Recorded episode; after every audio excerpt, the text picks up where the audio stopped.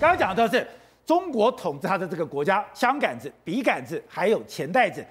今天胡舒立出来，真的代表笔杆子有人反了吗？还有就是钱袋子，钱最近跑掉很多。那刚刚讲钱跑掉很多，本来以为说他很去多日本，跑到很多纽西兰，跑到了澳洲去买房子，没有想到现在。嗯在南韩，对最贵的房子也都被中国人买去了。没错，中国共产党要抓牢所谓笔杆子、枪杆子，还有这个钱袋子。目前为止来说的话，如果胡舒立，我们可以把它看成说自由派或者说亲美派对这个是习近平开的第一枪之外，你为什么为什么说胡舒立很重要？实际上，在过去习近平整顿所有人，我刚才不是讲到周永康案他是重要的人物，对不对？对还有所谓的曾庆红案是重要的例子，对。还有一个案子非常非常有名哦，就是。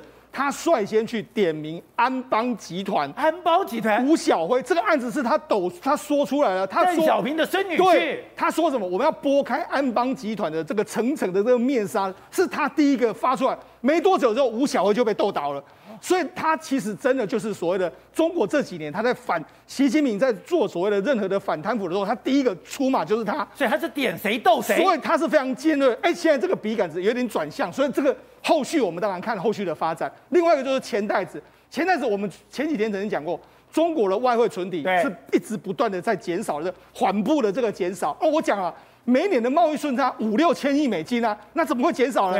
就是因为它资金在快速的这个外流。那外流到哪个哪些地方去？我们曾经在节目说过，他们跑到日本去买房子，跑到澳洲去买房子。反正你跟这个中国越不好的，有买越多。现在他们跑到什么地方？哎，他们跑到南韩去了，去南韩买房子。南韩在这个首尔有个非常有名的这个，在江南这附近呢来说，有一个叫 Tower Palace 这个顶级的这个公寓，它是非常非常豪华的一个公寓哦，就。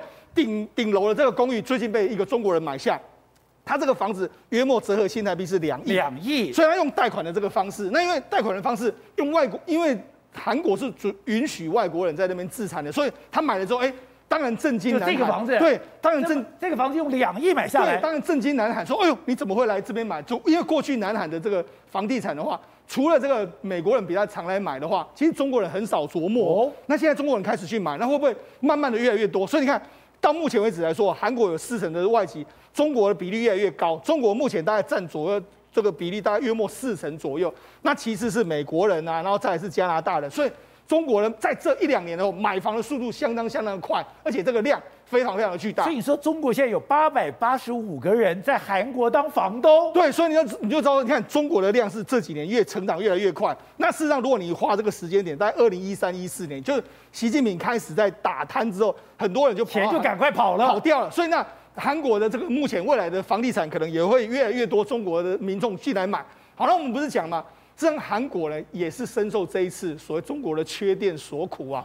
你知道为什么吗？因为我们啊。韩国除了他们本身在韩国三星啊，或者是说海力士在韩韩国有工厂之外，哎，中国也是海力士跟三星在在这个非常大的一个产能。没错，你看三星来说的话，就在西安，西安有一个全世界最大的这个 NAND Flash 厂。那最近最近起一段时间里面来说，不但目前是还没有传出缺电的这个状况，但是它有一个重要的原物料叫黄磷，因为这在生产 Flash 的时候需要用到这个东西，但是因为黄磷的价格呢，减少之后，因为它需要用到电，所以整个产能开始往上涨。它你看它的价格开始往上飙升，所以让什么？让南韩整个在生产 Net Flash 的时候，成本上扬的速度非常非常巨大，连它都快要受不了了。而且它现在可怕的是，你已经不是价格问题了，对，你的供给根本就出问题。对，因为看到价格到这边到顶了，对，为什么到顶了？因为没货了。对，没错。那因为呢，整个这个韩国的哎，整个这个西安的 Netflix 占它整个产能的百分之十，所以呢，对它压力非常巨大。那你跟我们讲。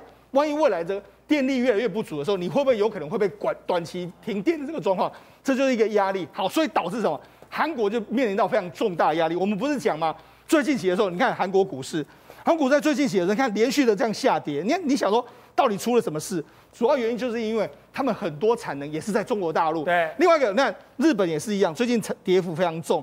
台湾最近的跌幅也非常重。为什么？因为我们现在面临到两面夹杀的一个局面，所以我们不能再用看好戏的态度，对，去看它这个断煤缺电。是，现在这个断煤缺电供应链的破坏，对，影响到了台湾、日本跟韩国了。对，实际上对台湾影响最大是在电子业。你看电子业里面来说，包括 PCB，对不对？这个所有电子产品都要用的这个原物料，包括散热、工具机、水泥业、制鞋业，还有这个这个制造纸业，这个台湾都有。所以这最近在跌的就是台湾的这些公司。那同理，韩国其实它科技业占的比重也非常大，日本也是这样。所以目前呢，韩国、台湾跟日本都因为中国限电的关系，对国内的产业造成或多或少的冲击。好，所以董事长，今天对中国来讲，你刚刚讲的一定出了事，不然今天胡舒立不敢写这个文章，而且写这个文章以后，到现在还贴在上去，没有拿下来，表示我要硬干了。好，刚刚讲的，他有枪杆子，他有笔杆子，他现在这个钱袋子。笔杆子真正在闹了吗？还有，你今天去抓傅政华，某个程度来讲，也是要再再抓紧枪杆子。我觉得这两个都是，一个是抓胡政华是刚开始，傅政华是刚开始，呃，傅政华是刚开始。那这个胡舒立写这个文章呢，是已经发动，这两个不一样哦。胡舒立哪有本事去开第一枪？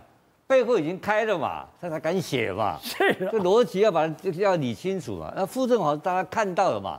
就刚动手，他是他跟孙立军是刚动手这两个而已啊，那只有两个吗？不止，全国都是啊，这些人多可怕，这些都是特警啊。那六幺零办公室是专门干坏事的，他什么工具箱一大堆，监听什么玩意都有的。六幺零办公室就刚刚干这两个而已，所以这个是刀把子刚开始，习近平还没有抓到，所以这里面来讲的话，我刚刚讲他敢用猪头来形容他，就是这个情势是非常坏的。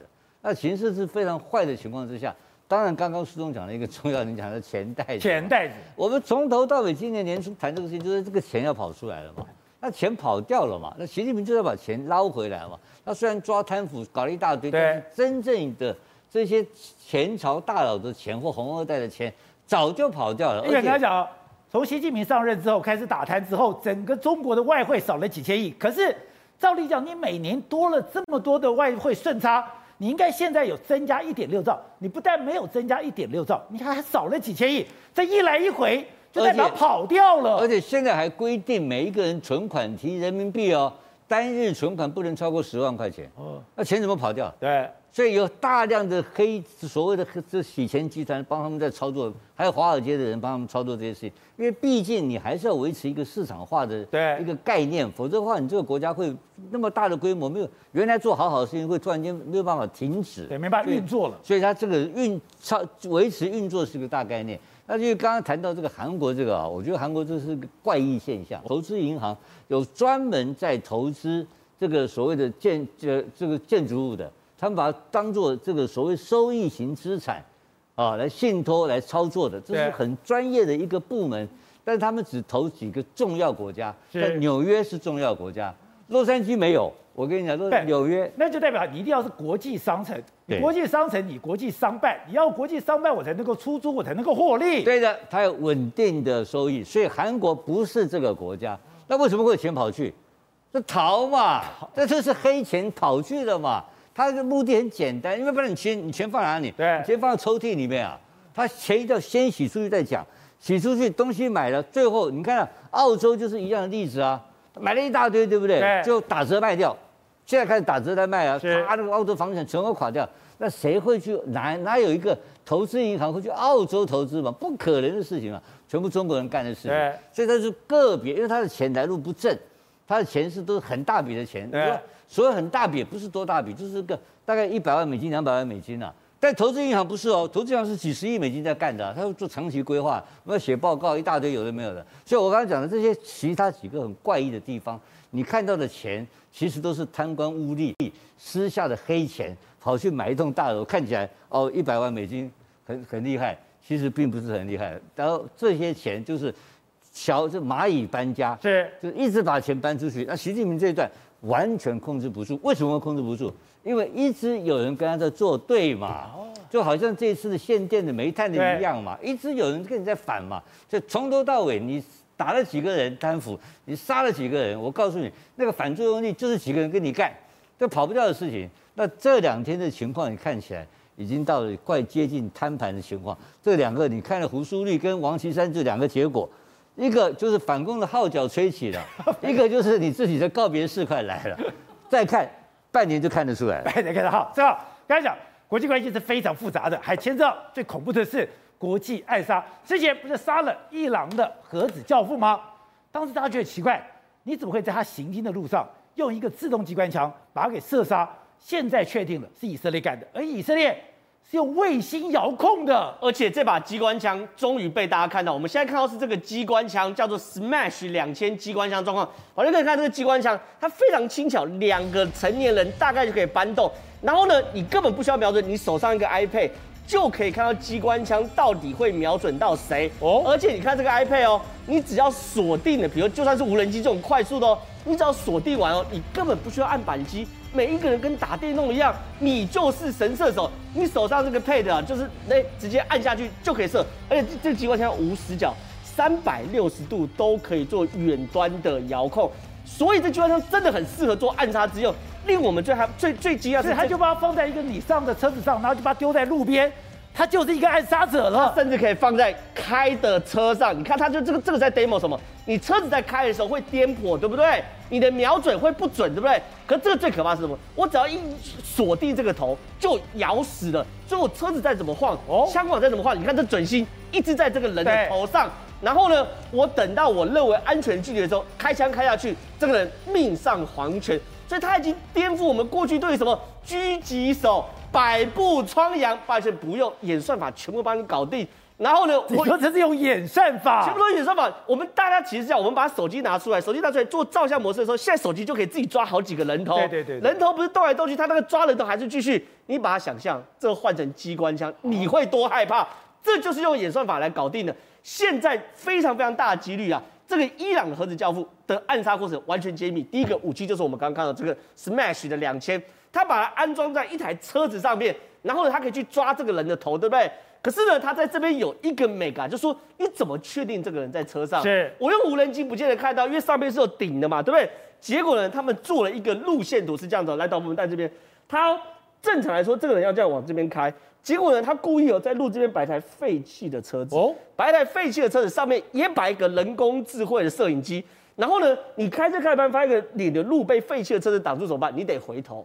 你回头的过程中，你的脸就被那台摄影机照到，他就知道这台车谁坐副驾，谁坐主驾，然后坐副驾的到底是不是我要暗杀那个人？好了，你抓完之后呢，因为你回头你只能绕这条既定路线，所以呢，这个暗杀车子就放在这边。这暗杀车子放在这边的时候，当他过来的时候，我要暗杀这个人呢、我根本不用在车上，就像我刚刚讲，你在远远的地方。拿一个 pad，然后就开始看，然后那个人开过来，我确定在右边嘛，我直接去锁定那个右边那个人头。你说我不用在机枪旁边，不用，远远的，然后呢，我就去锁定那个人头，那车子会颠簸，对不对？刚刚那演说法已经很清楚告诉你，你车子再动，我都咬死你这个头，我只要决定我什么时候开枪就好。结果呢，按下扳机，就像我们最后看到状况，那个伊朗的核子武器专家头被爆了，身边的老婆一点事都没有，连打这么精准，对，一点事都没有。然后呢？重点来了，这个机枪射完之后，跟《Mission Impossible》的电影一模一样。什么叫一模一样呢？哎，原本那台皮卡自爆，所以说机枪、啊。你说那台你你上的皮卡自爆？自爆，所以说那些机枪啊什么不见了。所以这个就是这个时代在处理暗杀的状况。那你以为这个机枪只能做暗杀吗？没有，它还可以干嘛？打无人机啊！美军有的说什么用镭射打啦，有人说什么用这个呃电子干扰让无人机掉下来。可这个超级适合打无人机，为什么？因为它咬住它就不会呃不会停了嘛，而且它可以打好几个无人机同时一起歼灭。